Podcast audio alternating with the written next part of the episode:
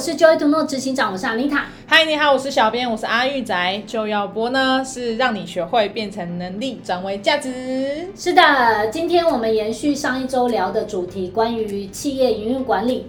那我们常常在讲所谓的管理，它其实就是在为一些组织团体带来应该要有的秩序，像是交通状况，它是在管理；那学校上课也是在管理。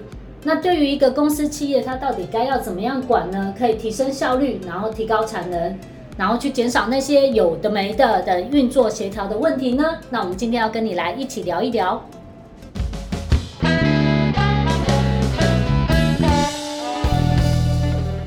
好的，就是你们有没有看过一些企业，有这样的一个状况哈？就是说这个员工他出差费用啊，如果账不平。那他就去路口的面摊要一张空白的收据，嗯，然后这样就拿来报账了。哦，哦，有一些企业会这样。还有呢，就是说公司里面呢，啊，有人迟到啊、早退啊，就想说啊，这个员工业务能力很好啊，算了算了，不处罚他。对，然后或者是说这个员工他在这个公司待很久了。然后他就会在上班时间做一些他私人的事啊，可能开始网购啊，或者他开始切水果啊，一直要团购。对啊，或者他可能十一点就在吃熊猫啊，然后就是因为他有这样的呃行为啊，可是我们又想说啊，他在这个公司贡献很长一段时间了，所以就随他去这样子，嗯、在情义上就放任他。那像这些企业乱象啊，其实我在想，可能可以总结出说，是因为这个公司它没有良好的制度规范来让员工遵守，所以才会衍生出这些问题嘛，对不对？嗯。所以安妮塔，你有没有听过这样的企业乱象呢？有啊，我觉得这个就很像那个，嗯、你知道八点档，对，就是不是有很多人会看。守着八点档，对，对，然后每一次名称不一样，但演的内容都差不多。对，没错。然后呢，虽然我们都是看着电视就觉得哇，那怎么那么夸张？他怎么可以这样？有吗？但但其实，在你隔壁都有，就是大家的办公室里面都有一个小叶 之类的，突然会开始拿那个熨斗，然后开始在那边煎肉吃啊。对，那其实我自己啊，在跟很多的企业主交流的情况下，其实我也会常常听到类似这样的故事。对啊，我跟。跟你讲一个，就是呃，蛮蛮久之前的一个客户的状况，那个时候也真的蛮蛮讶异的哦，很有趣。嗯、就是他们公司的所有的东西都没有固定摆放的位置哦，有点恐怖。对，然后文件啊，文件都这样，就是譬如说我每我们每个人工作，我会记得我的东西放哪里。对啊，对，但是只要是公用的，就没有一定的秩序。嗯他永远找不到订书机在哪哎之类的，然后或者是说，呃，这个东西这个 sample 来了，应该要放哪里，所以下次可以再看。或者说我拿到一些竞争对手 DM，然后我应该要归类，没有，他就是拿一个大箱子全部放在里面。Oh my god！对，然后放了很久，然后就想说，那为什么不拿去丢呢？嗯、就是你又不会拿出来看，嗯，对不对？对，好，这是一个重点。然后还有一个状况就是。当时呢，在公司里面没为了减少麻烦，你知道很有趣哦，这就是一个盲点。对，为了减少麻烦，所以我就不去规定员工请款的金额。嗯。对啊，就像我刚刚讲面瘫吗？对，而且最可怕的是，他可以就是员工他完有完全的自主，他要先花钱。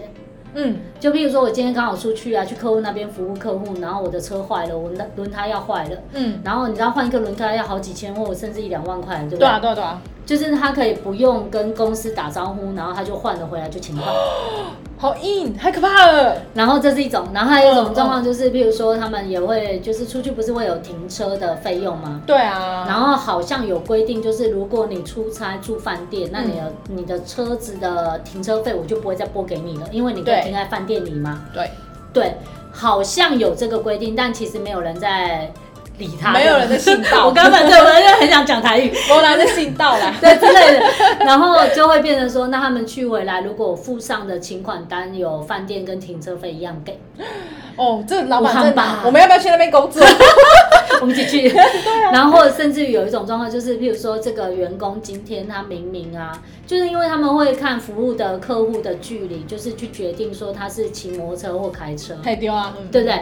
那你知道吗？骑车跟开车这油资公司出是应该的，而且他们其实啊，停车费用什么都会产生不一样的变化。对对对，你看那个那个一天二十块跟一小时四十就差很多，有没有？摩托车跟汽车差很多。对对对。而且而且就是类似这样的状况哦。然后，譬如说这个员工他今天呢、啊、是骑摩托车出去，而且只在附近，嗯，所以基本上是不太会产生什么油脂。对啊。可是他这个员工就会报，就是他出门前加了一次油，之后又加了一次油，但是他的距离其实根本可能只花二十块的油钱，他前面报一次，后面又报一次，然后老老板也不管，就是给他钱。对。哎、欸，而且可怕的是，他们主管有看到这个状况，但是觉得公司也没什么规定，那就只好给他，不然要怎么办？撕破脸总不好。啊，对对对，超可怕。然后就是在我理解到这个状况的时候，反正我压抑到不行，我就说，那他如果就给你申请一个完全就不合理的，然后因为他钱已经付了，啊，你就认了吗？他说，嗯，对啊，的确有发生过几次，啊，因为没有先说就认了。所以那个公司还在吗？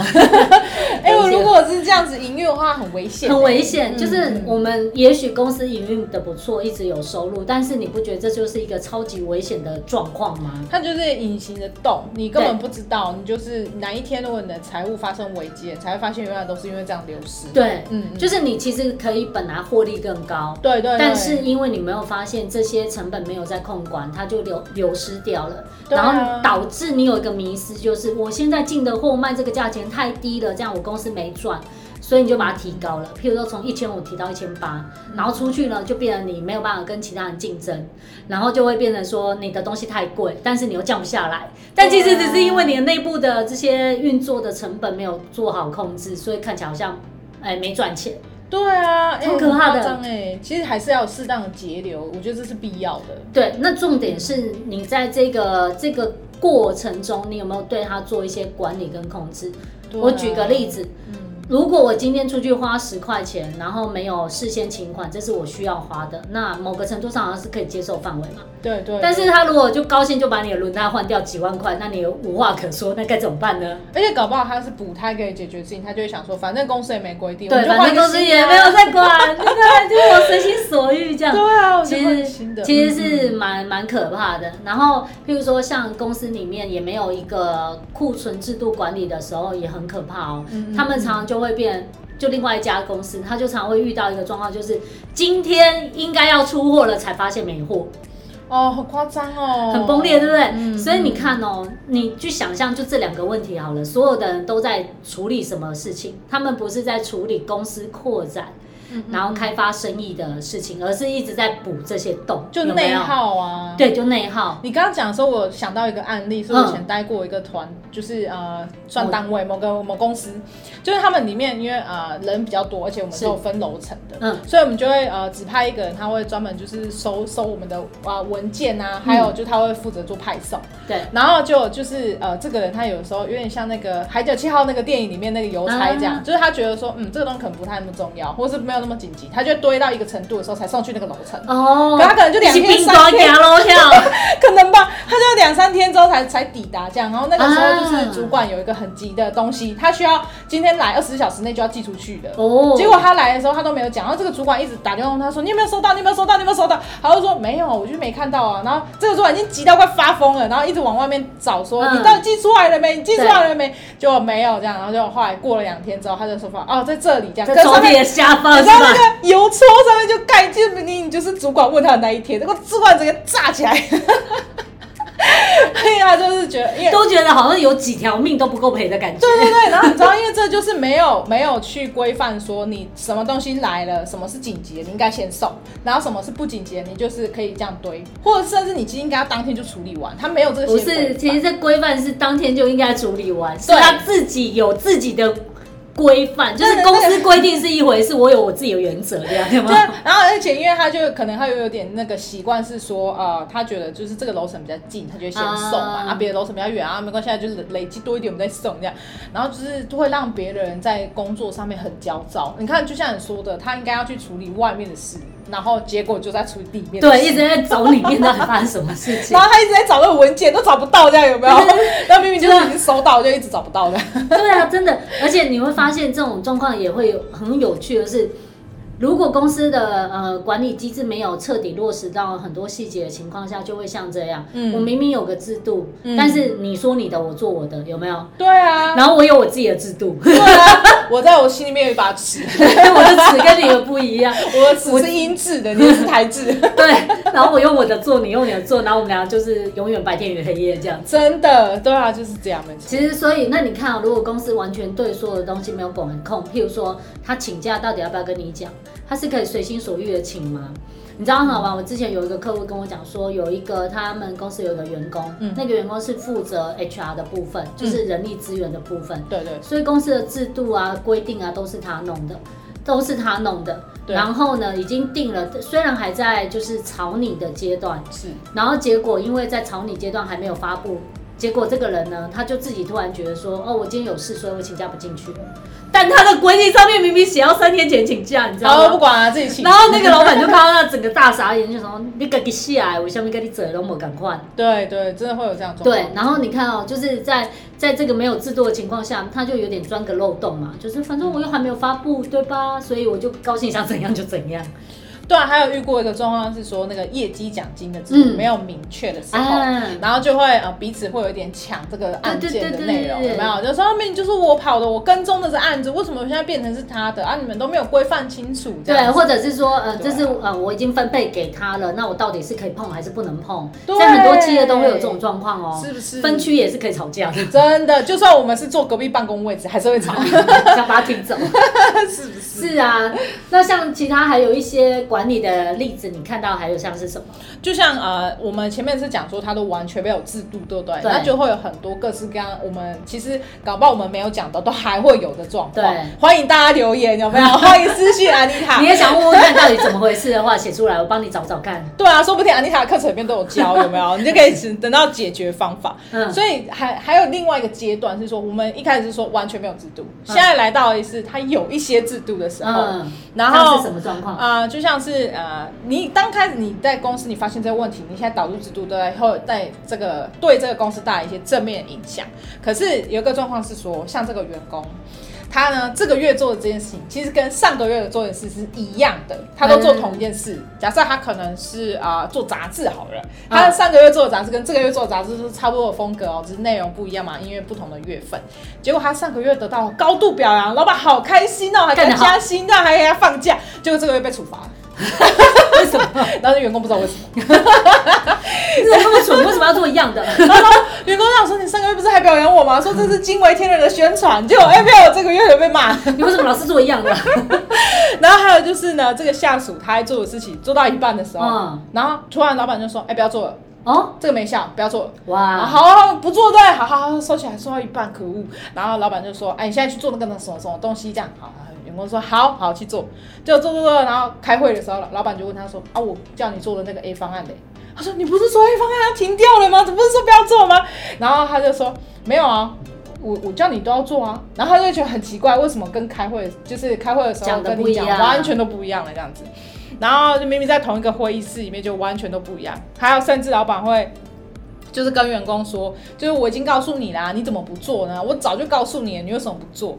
然后就是在这样导入制作的过程当中，可能员工跟老板都不是很清楚这些规范是什么的时候，嗯、然后就会一直产生很多争执啊，或者你以为的跟我以为不一样啊，有没有？前面是大家尺都不一样，可现在是明明有一把尺，可我们理解就可能不太一样啊。对，嗯。其实真的会有有的时候会像是这样哦，譬如说你一个制度导入，嗯，其实呢最清楚的人是谁？就是写制度的那个人。对，还有只有那个人一直在看的那个人。对对对对，两个人，两个人，就写的那个人跟看的那个人。对啊。或者一起有参与会议讨论的几个主管而已。对啊，就是少数人。对，嗯。然后呢，最可怕的就是你觉得你宣布的那一天，就是说全世界人都应该懂你的。没有，对，没有。然后，而且你会遇到一种状况，就是你这个东西开始要导入进去的时候，就会发生第一个，他还搞不清楚状况。对啊。然后最可怕的是，他又不去看，他一直问你，请假到底是两天还是一天？对对对。阿妮塔，你知道请假到底是前一天还是前三天哈？这样很，烦的。而且十个人来问你，这样请假是到底是要不要工作？对对对对，很有趣。大家不去看已经宣布的规章，然后就会宣布的制度，然后他就习惯要用问的，然后或者呢，他就还会记得是上一个制度，因为我们制度会有那个版本嘛，修改版本，他记得上一个，他就用上一个做，说他为什么不是呃，然后就觉得嗯，前天不是有跟你说我们有新的吗？啊，有吗？有这件事吗？你知道，你知道我跟你讲，执行者会很累。但是呢，那个执行就是导入制作那个人会很累，但是呢，那个 follower 就是要去做的，跟接到最后的，因为他也还没搞清楚状况。还有一种情况是这个。同事他不知道，A 同事他不知道，他就去问隔壁那个人，对，就问 B 说，哎、欸，你知道吗？现在新的那个制度啊，那个奖金到底是要两天前申请还是三天前？对对对，然后不小心错过了。对对对，然后然后旁边的人讲说两天，那你是笨蛋呢、啊？就哦，实际上定制度的就想说其实是三天 之类的，就是然后那两个两个就是两个不知道状况的人在那边一直讨论，讨论很开心，这样就都不去看了。对，很好玩，就是你会发现很好玩，其实。我们某个程度上可以理解制度有它的重要性，对不对？因为至少就是大家都用同一个尺来量的时候，就会有，比如说正确的尺寸跟正确的好或不好，对或不对嘛。对啊，对。然后在导入过程当中，你就会有这种很混乱的过程当中，就是，呃，我只能告诉大家，就是冷静。第一个一定要冷静啦，因为它一定会发生。我就说啊，就像譬如说，你有的时候你已经跟人家讲的很好，前中后都讲完了，但是他还是只能听到前中后都没再听，你还要中后再讲一次，就是完整的再告诉他一次。这是第一个。那第二个呢，就是在我们导入过程当中要尽可能的细心，嗯，尽可能的每个步骤把它放的呃很很不难，这是第一个，或者很细。你就是要面面俱到的去把它导入的时候，就不会导致很多的混乱。而且在制定制度人，可能他也要设身处地的在想，对，对不对？他不能是说哦，我就是觉得这样比较好，可是却没有去衡量说，当他如果是不同的位置的时候，当他如果是那个被要求要去执行这个制度的人的时候，他该呃是不是真的合理、合适、可行嘛？就像你刚刚讲那个人事主管，他说请假三天前，可是我现在我我我爸可能车祸了，啊，我就是要回家，我怎么三天前遇到他？车祸，所以你还是得用另外一个方式说，紧急请假的时候，你应该有一个什么样的方案？那就是这个制度的完整性，对，还有细心程度，对，对啊，你不能就是定三天，我怎么知道我爸车祸？对，其实所以我们常常在讲，在讲制度，制度本身的规范的合理性跟完整性，你到底能不能够完全的 cover？还有你在告诉人家的步骤上面是不是清楚明白？对，你知道，就是像有些有些呃，在导入制度过程当中，他并没有很完整想好，然后就很匆促要规定，对，然后很匆促要规定就写写写，然后就发现他规定不完整，就又改又改又改，真搞到最后。这个改来改去也真的不是那个 follow 就是要做的人搞不清楚，实在是你改太多字了，人家没有办法了解现在到底在哪里，你知道吗？我有遇过一个是请假申请条，就是那个假条一直改，哦，就是一开始你已经不知道哪哪一张了，是吧？我不知道到底是怎样。那个假条一开始呢是是颁布是说哦，我们要就是一一张 A 四纸有三联，然后一个是你自己留着，嗯一个是你给人事主管，一个是给你单位的主管，就是你要有三联这样子。然后后来又改成是说你。给给你自己主管好像没有什么意义啊，因为他已经批准你了，他就是知道你要放假啊，所以那张就要留在你的什么呃绩效考核表里面，反正就是一直这样换位置了，对不对？对，然后就最后就就是就变成四张，然后后来又改成什么要用电子的，对对对，我就在猜你是不是要接这句，然后最后都用 email 就好了。对，然后然后最后后来。就你知道很很夸张的是，演变到可能第七版、第八版的时候，突然写出了一个程式，叫大家要请假的时候上去上面填，然后主管就会反映说：“我怎么知道我每天要去看你们每个人的申请吗？他怎么知道？他又不会系统自动寄 email 来跟你讲说，哎、欸，你的员工想放假，他没有办法衡量，他就等于每天要自己去那个系统，所以每个主管就开始抱怨说。”为什么我要一直去看检查？我怎么有办法去看那个系统？所以就是在那边一直改改改，改到最后还是用纸本，就是这个 K 笑哎，你知道吗？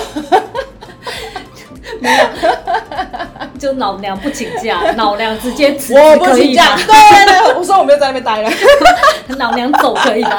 哎、欸，这种感觉是是，我觉得电子的真的是一个转换的，是很可怕的一件事。真的啊、所以你要完整性，我就是强调要完整性。你要怎么样可以去全面性的顾虑每个人的立场跟状态，对啊、然后但是又不违背你想要管理的核心原则，对，对，对，然后才去制定一个合理的制度，然后你要一个适当的导入的制度的情况下，你才能够让它变成是真的在运作的制度，对，而不是。一张纸贴在墙上，或一堆规定放在你的资料夹里面，然后他们做他们的，跟字典一样厚。对，很好笑。我真的有看过有人就花很多时间，因为他们可以理解到说导入制度的重要性。对，然后他们花了非常久，就一两年的时间去建立好完整的制度，做了厚厚的一本规章制度，然后锁在公司的那个文件规档，就是文件重要处还是什么，反正就锁在那里。它是骨头化石是吧？它是传家宝典。然后 然后回到那个运作的时候呢，一个新进来的人，他某个程度上会被教育说，哎，我们公司的规定是这个 A B C D 哦，嗯嗯，然后他回到他的单位的时候，他单位就说啊，那个 A B C D 很难做，你就用 E 的方式处理就好。哎，我有这种，我有这种？对对对对对，真的。那这个才是乱的地方，因为这个人就说，那我现在到底要怎样？我之前有听过有一个台湾非常非常大的连锁，就两百多家，哎，一两百家的门市，就对了，很大连锁。嗯嗯他们就遇到这种状况，就是这个员工呢上任的时候会在总公司做完整的基础训练啊，对，然后在他会告诉你要做什么，做什么，然后他回到店里的时候，那个店里一进去的店店长就跟他说：“哎、欸，我们这里做的跟公司不一样哦。欸”哎，有有有，我怎么没听懂？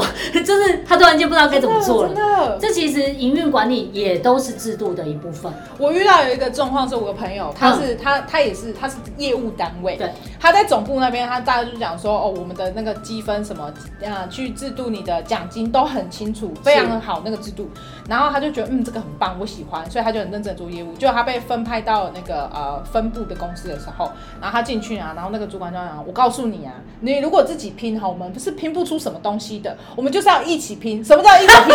大家要钱都放在我身上，我再要按比例把钱给你们。这叫做大家一起假的？这这很夸张？然后你这时候有个漫画三条线的感觉，他就觉得很惊悚。他说：“啊，这个是合理的吗？”他说：“我告诉你，这样才赚得到钱啊，不然我们底薪才。”对，我们都已经在这里很很多年了。然后所有的人都觉得说我们就是这样做啊，没有什么不对，也不要告诉总公司，因为那样是赚不到钱的。就他已经好不容易谋生了，你现在要把它改掉，实在是伤脑筋，是不是？哎、欸，很夸张哎。然后，但是他们就只能这样，因为他一个人孤军奋战，他没办法抵挡的分分工资的这个要求，他只能说哦好哦，那业绩就全部给主管这样。然后主管就呃，因为而且主管会有加成哦，所以为什么要把业绩给主管？这很重要，哦、大家一起拼。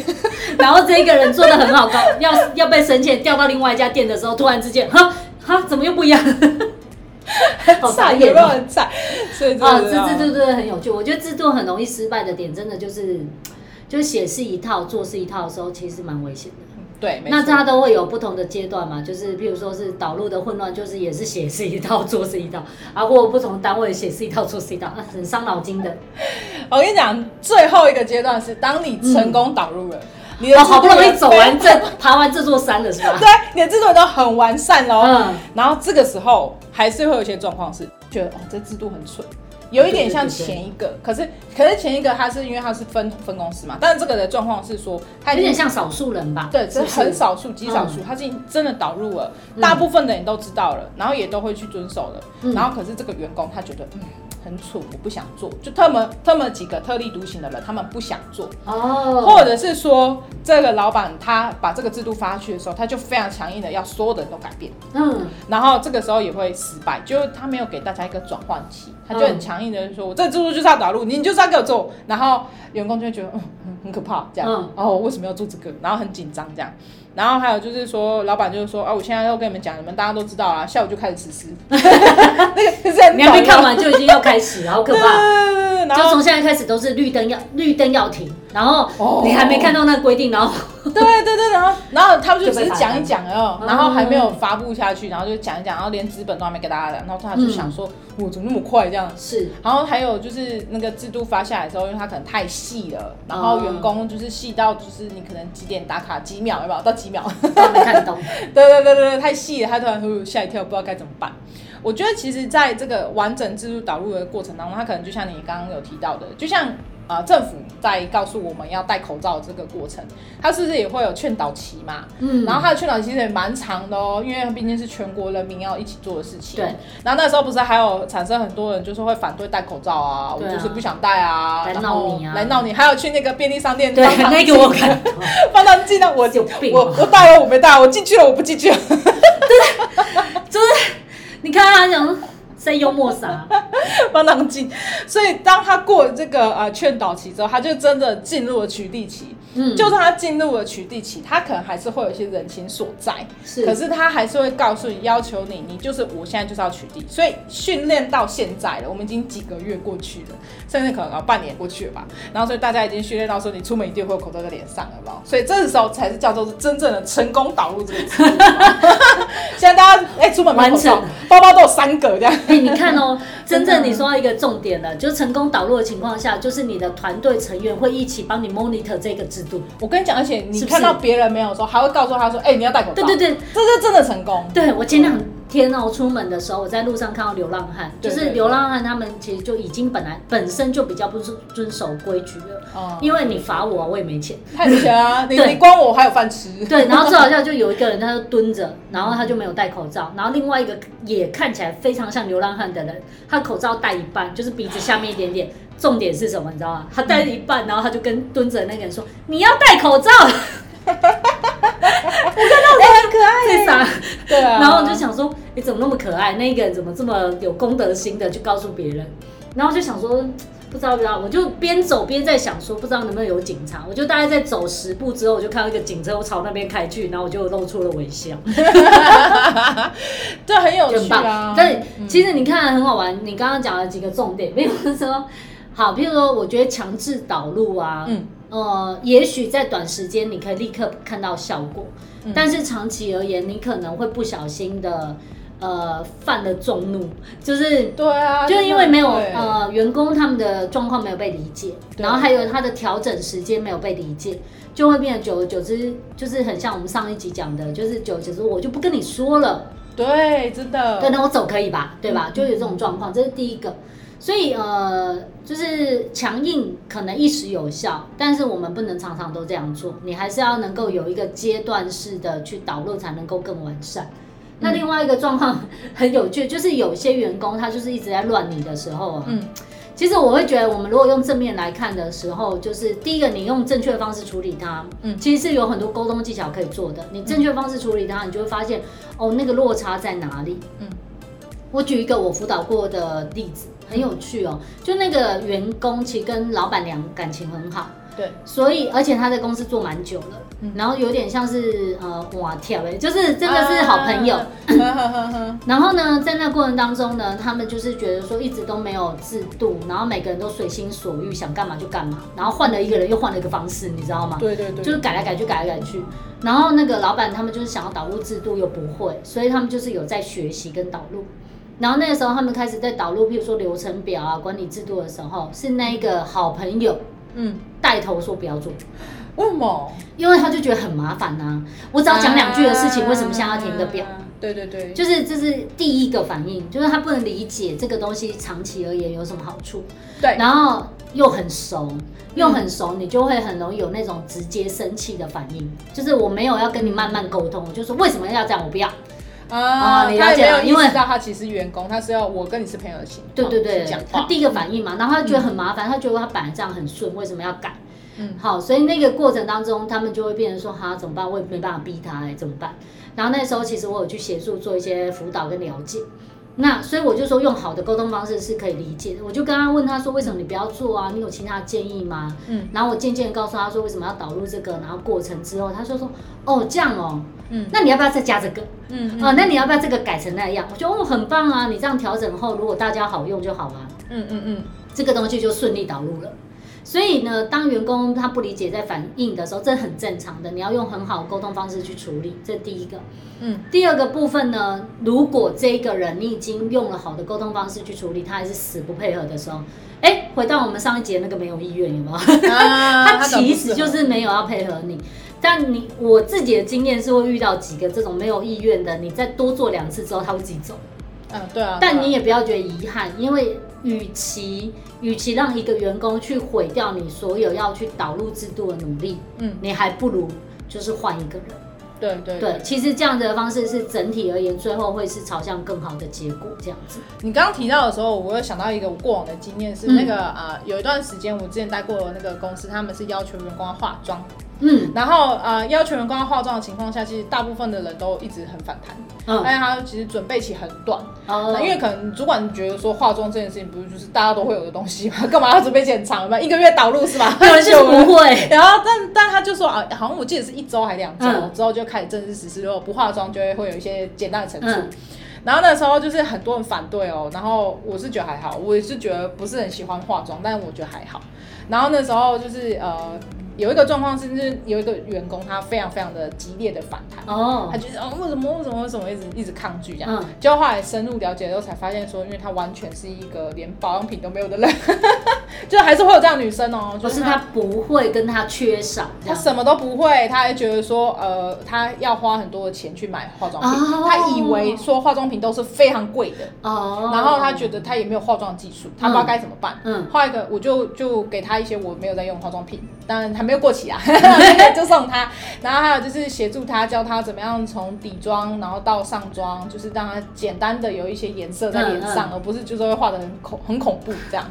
然后因为就是呃，我觉得真的是一个他他不了解的情况下，嗯、他就是第一个时间他就会觉得我先抗议这样，对，但其实只是不了解，对，而且而且他误会了，他以为化妆品都是一个、哦、一个眼影就要一两千，但没有，那是香奈儿才要这样，哦、他以为都要很贵，然后所以他都不买不买保养品。哦，对，了解，对啊对啊。所以你看呢、啊，在这种不理解的抗议的过程中，第一个你真的还是要是耐下心去了解为什么他要抗议，你要先知道他的考量点在哪。或许他的考量是很有道理的，嗯，那或者就是他其实只是不知道该怎么做，对。对，所以我们要先用好的沟沟通方式去理解之后，你就可以去看到说，哎，那我到底是不是要听一下他的建议，或者要稍微缓一点。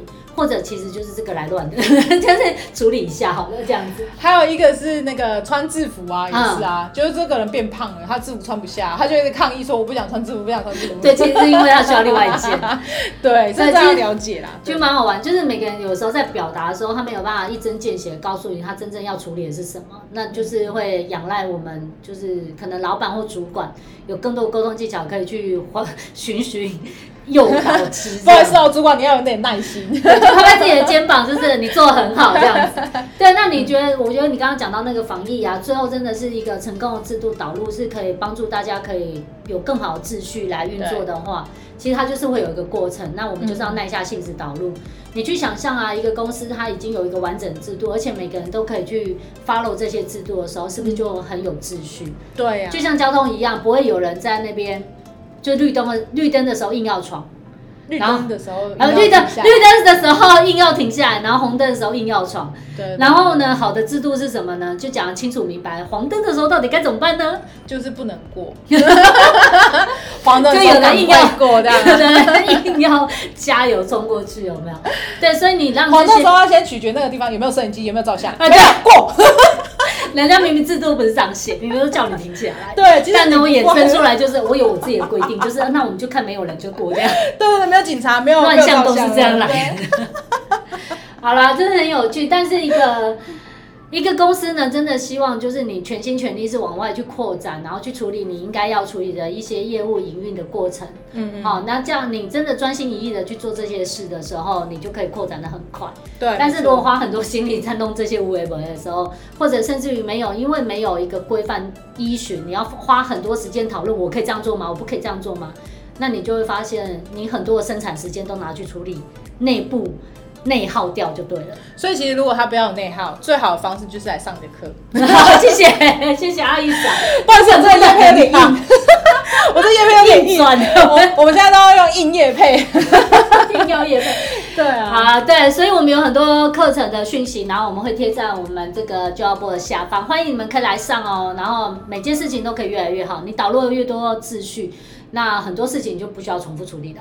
对，没错。好，所以我们这一节就要播就到这边结束喽。如果你们想要上课，记得点下方的链接，然后喜欢我们的节目就分享出去，也可以到我们的粉丝专页去留言。谢谢大家，谢谢，拜拜。